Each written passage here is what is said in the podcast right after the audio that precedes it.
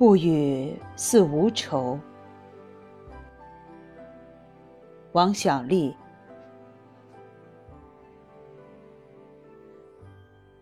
波兰电影《艾迪》中，艾迪是个在城市里收废品的普通人，因为爱读书，被卖酒的两兄弟叫去给他们十七岁的妹妹做家庭教师。他们认为。艾迪长得丑又穷，不会给漂亮的妹妹带来危险。谁知，妹妹早已经与一个每周送酒来的吉普赛男人有私情。不久，妹妹有孕，被两兄弟发现。妹妹想要保护情人，便说是艾迪。两兄弟立即去找艾迪算账。艾迪为了不出卖妹妹，没有做声，为此遭受了残忍的惩戒。不久，妹妹生下孩子，两兄弟拎了婴儿筐来找艾迪，限他一周内带着孩子离开此地。艾迪什么也没说，带着孩子，还有自己收废品的搭档、好朋友尤里克，回到阔别多年的家乡。在这里，艾迪他们度过了一段非常平静美好的时光。直到有一天，两兄弟和妹妹开车找来。原来，妹妹思念孩子，又受良心谴责，终于说出了实情。这一次，他们想要回孩子。艾迪回到屋里，长久地亲吻摇篮里的孩子。然后，他把孩子交还给孩子的妈妈。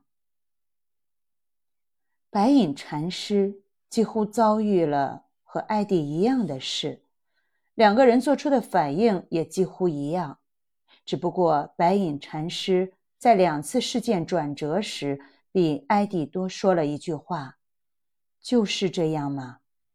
然后他就全然接受了现实。这也成为禅宗非常有名的一句话。艾迪可以说是波兰的当代白隐。艾迪读了很多书，在等待废品过秤的间隙，他也会拿着一本书看。尤里克问他：“你看书有什么用啊？”艾迪回答说：“可以得到安宁。”在尤里克眼里。艾迪是个让他搞不懂却又令他崇拜的怪怪的哥们儿。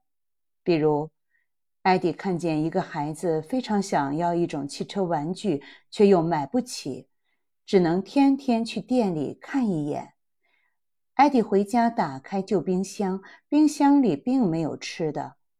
他看到书橱里放满了自己收来的旧书，就拿个袋子把书装进去。拎到二手书店，尤里克不解地跟着问他：“你不是喜欢这些书吗？”艾迪说：“有时候为了某些事还是要卖掉的。”他用卖书的钱买了汽车玩具，拿去放在孩子家门口。艾迪和尤里克之间有点像堂吉诃德与桑丘潘沙的关系。他们都是朝夕相处，但其实彼此相差很大。艾迪接受一切现实，穷、被欺凌、被剥夺，但是他不愤怒，也几乎不设想将来。他长期不回家乡，也是因为多年前他的女人被另一个男人抢走了。那两个人结合之后没有孩子。为此遗憾且哀伤。现在那个男人看见艾迪带着一个孩子如此平静的回来，内心有点惭愧。两个人在屋子旁边有一段交流。那个男人最后感叹说：“没有想到，我有一个女人，却没有孩子。你有一个孩子，却没有女人。”艾迪回答说。这就是生活。艾迪全部的人生观都在这句话里，无需选择，生活给你什么就是什么，无需愤怒，承担现在就是真正的生活。不选择，就是选择，甚至比选择更有力量。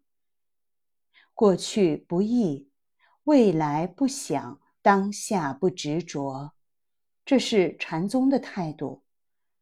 白隐是十八世纪日本著名僧人，他有一句好诗：“君看双眼色，不语似无愁。”用于形容平静如水的艾迪也非常贴切。